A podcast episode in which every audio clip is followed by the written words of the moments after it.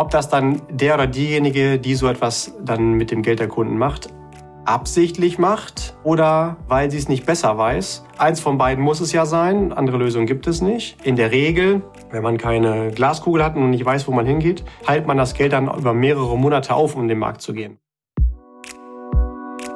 Hallo und herzlich willkommen bei Financial Help, dem Podcast für deine finanzielle Gesundheit. Freue dich auf spannende Inspiration und leicht umsetzbare Financial Lifehacks für dein privates Finanzmanagement. Es erwarten dich wertvolle Impulse, wie du das Thema Geld und Finanzen zu einer erfreulichen, entspannten und wunderbaren Kraft in deinem Leben machst. Schön, dass du da bist. Vielen Dank für deine Zeit und danke für dein Interesse. Es freuen sich auf dich unser Finanzchampion Julian Krüger und unsere großartige Amelie Lieder.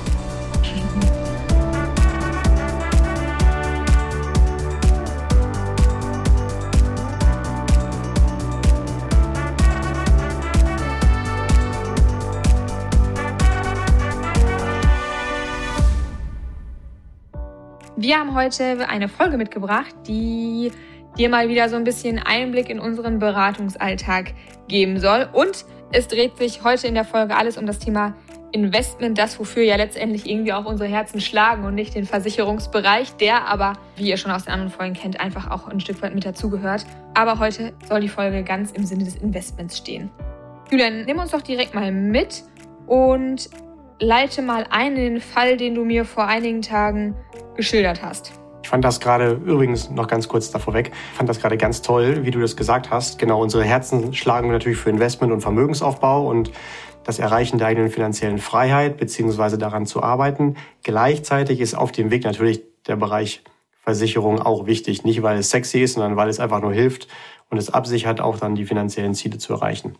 Ja, zurück zum Thema. Genau, du hast mich gebeten, nochmal ganz kurz auf den Fall zurückzukommen. Wir hatten schon mal drüber gesprochen vor ein paar Tagen. In dem Fall geht es um einen Kunden, der auf mich zugekommen war vor ein paar Wochen und mich nochmal um ein Feedback gebeten hat, weil das aus seiner Sicht irgendwie doch nicht ganz so lief, wie er sich vorgestellt hatte. Er hatte 160.000 Euro geschenkt bekommen, hatte die dann bei, in dem Fall, seiner Bank, weil er da sein Girokonto hatte, angelegt und irgendwie ein doch nicht so gutes Gefühl dabei und ja, hat mich dann nochmal gebeten, draufzuschauen und eine zweite Meinung dazu abzugeben.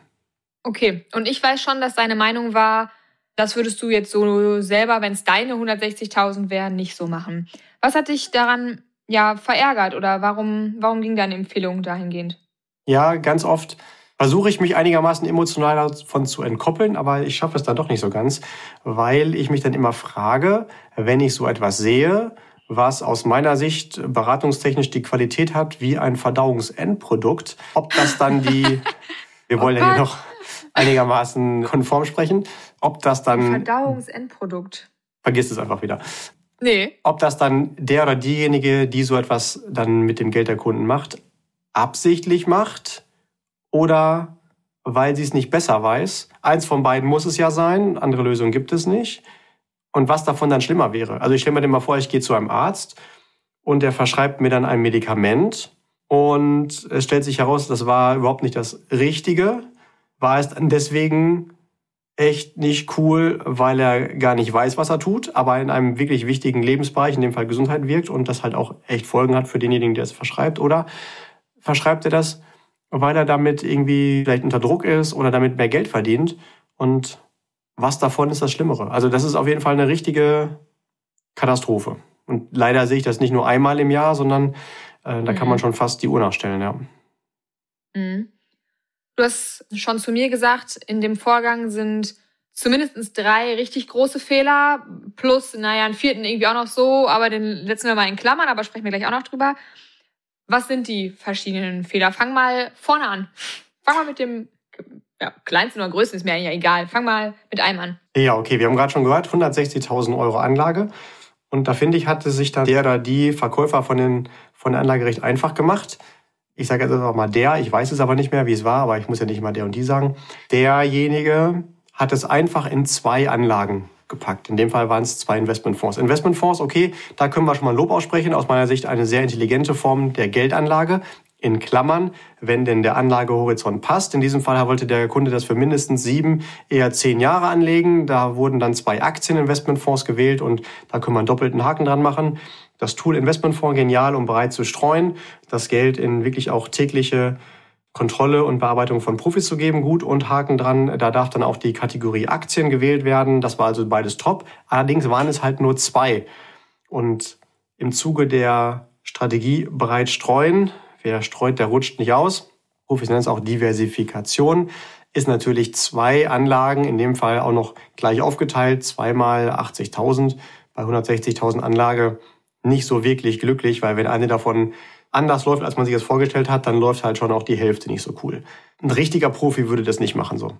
Okay, kann ich nachvollziehen. Also der erste große ja, Fehler, was du auf jeden Fall anders machen würdest. Wobei, was? vielleicht bevor ich dich nochmal ganz kurz, also wenn ich dich nochmal unterbrechen darf, verkäuferisch natürlich einfacher, weil man einfach sagen kann, okay, hier ist ganz einfach, es ist sehr übersichtlich für dich als Kunde und man muss halt nicht argumentieren, warum auf den ersten Blick unübersichtlicher, also 10 äh, oder sogar vielleicht 20 Investmentfonds, äh, da besser werden, weil man natürlich, wenn man sich damit nicht beschäftigt, denkt, um Gottes Willen, das verstehe ich ja nicht alles und sieht ganz wild aus und Hilfe, Hilfe, Hilfe. So, ne? Also verkäuferisch gut, aber wenn man halt sagt, okay, ich übernehme wirklich die Verantwortung für den finanziellen Erfolg des Geldes des Kunden in der Zukunft, dann muss das auch, also selbst wenn das ein Azubi da gemacht hat, müsste der es besser wissen. Mhm. Total witzig, weil mit der Aussage bin ich auch schon mal konfrontiert worden, dass gesagt wurde, ah, ich finde das unübersichtlich, wenn das so viele Anlagen sind und ich hätte am liebsten eigentlich nur eine. Ja, das kann und ich auch gut nachvollziehen. Also emotional ist es ja auch richtig so. Und unser Gehirn funktioniert ja auch so. Also wir sind ja auch entspannter, wenn es bei uns zu Hause aufgeräumt ist.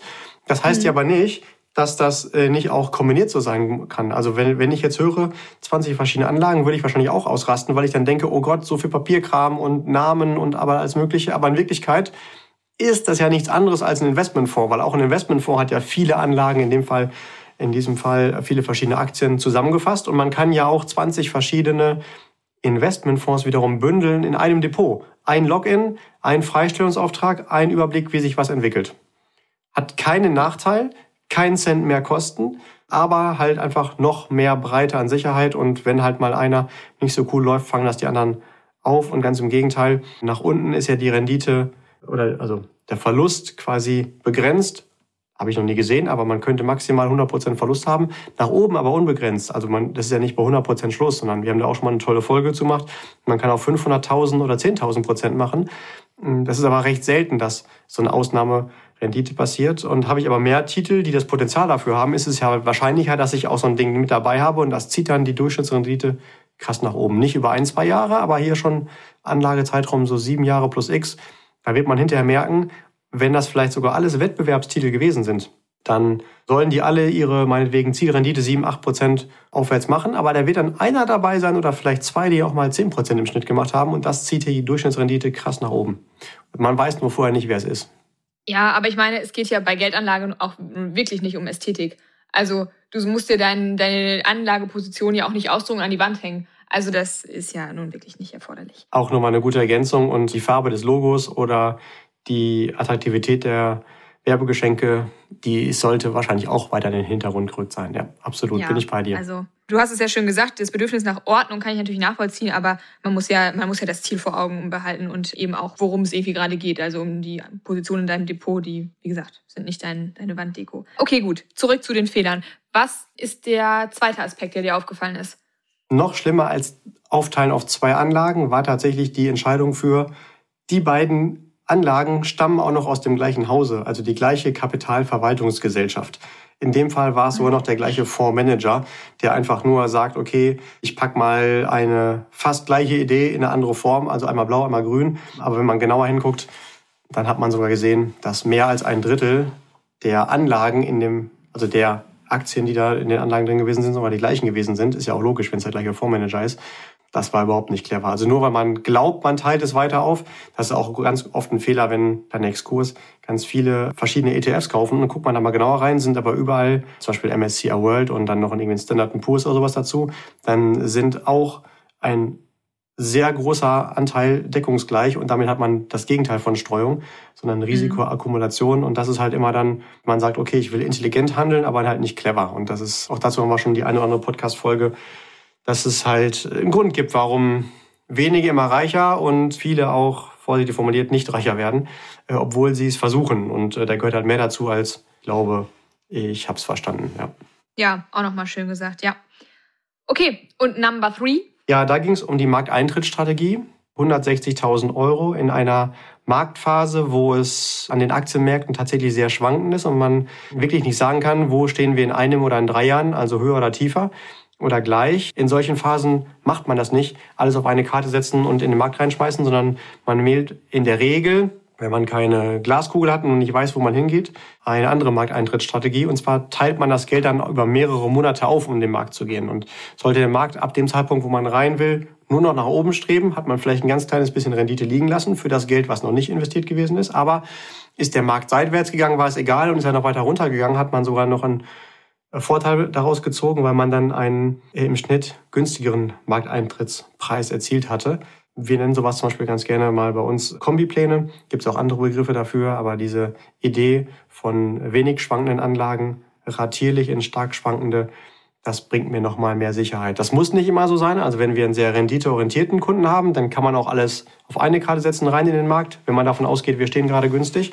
Das erstens konnten wir aber nicht äh, zu dem Zeitpunkt, als der Kunde das getan hat, eher ganz im Gegenteil. Und zweitens ist es auch nicht der Kunde, der sagt, okay, alles auf eine Karte, maximale Renditeorientierung, sondern eher moderat. Also ich will langfristig schon auch deutlich mehr als Inflation als Rendite erzielen, aber es muss auch nicht das höchstmögliche Risiko sein. Das passt also nicht zu diesem Anleger. Äh, also zusammengefasst hatten wir die Aufteilung auf zwei Investmentfonds, viel zu gering, dann noch sehr ähnliche, dann noch bei der gleichen Gesellschaft und dann noch dementsprechend alles auf einmal rein. Also Wahnsinn, dass man das alles so machen kann. Und die Kunden dann sogar noch sagen, ja, finde ich gut. Also da war einfach. Äh, ja, wobei, bevor, hat der Kunde ja nicht gesagt. Ja, aber der Kunde hat ja dem zugestimmt, also er hat es ja unterschrieben. Und das ist halt dann immer schade, wenn dann echte Experten das hinterher alles wieder ausbügeln müssen und die Kunden im Zweifelsfall auch durch nochmal eine Optimierung dann sogar auch doppelte Kosten haben, die sich aber trotzdem für eine Überoptimierung gelohnt haben. Ja, ist einfach schade, wie es ist, aber zeigt halt auch, dass nur weil jemand Zugang zu Finanzprodukten hat, das nicht automatisch auch derjenige ist, dem ich da auch mein Geld anvertrauen sollte. Und das sind ja nur so die drei Hauptgründe gewesen dabei, die dagegen sprachen. Mhm. Okay, gut, ich kann deine Aspekte alle gut nachvollziehen. Gerade der letzte, den du genannt hast, ist, glaube ich, auch einer, den, den hat so vielleicht der, der Durchschnittsmensch, hört sich so blöd an, der, der ganz normale Bürger dieses Landes vielleicht gar nicht so auf dem, auf dem Der Schirm. Normalanleger, genau, ja. Genau, der, der Normalanleger. Muss man ja auch nicht. Dafür hat man ja seine Experten, die einem eigentlich ja, sowas dann auch genau erklären sollten. Ne? Ja, also dann geht man zu einem vermeintlichen Experten und ja. dann kriegt man sowas. Also, genau.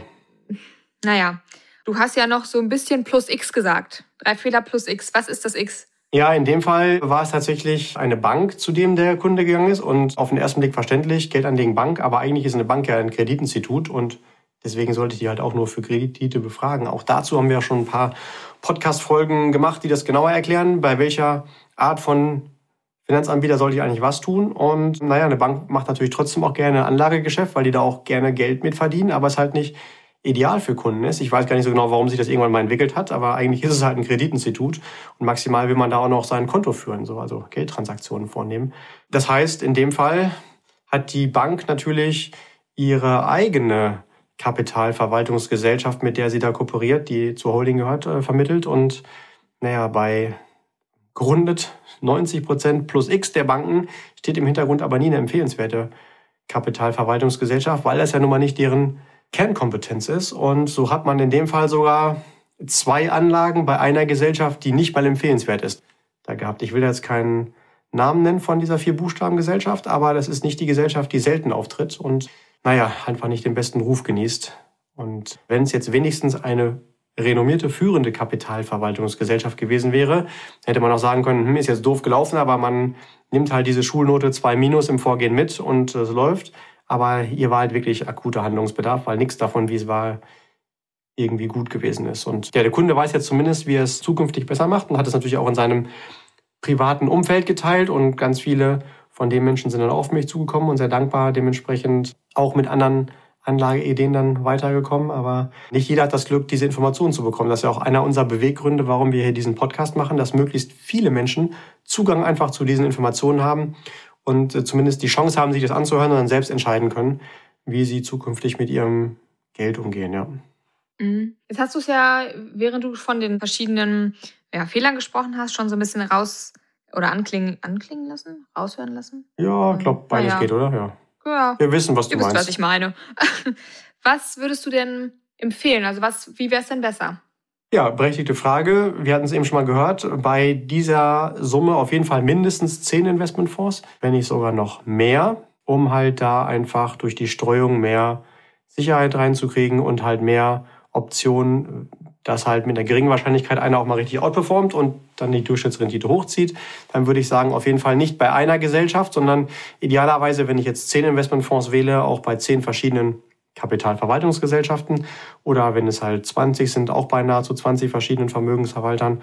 Und ja, bei dem Markteintritt auf jeden Fall nicht alles auf eine Karte setzen, es sei denn, ich habe eine Glaskugel und weiß, heute habe ich den günstigsten Kurs, sondern da auch lieber auf Nummer sicher und über einen längeren Zeitraum rein, um da einfach diese Glättung der Marktschwankungen noch mitzunehmen. Das wären so meine Tipps. Und natürlich genau hinterfragen, bei welchem Ansprechpartner mache ich sowas.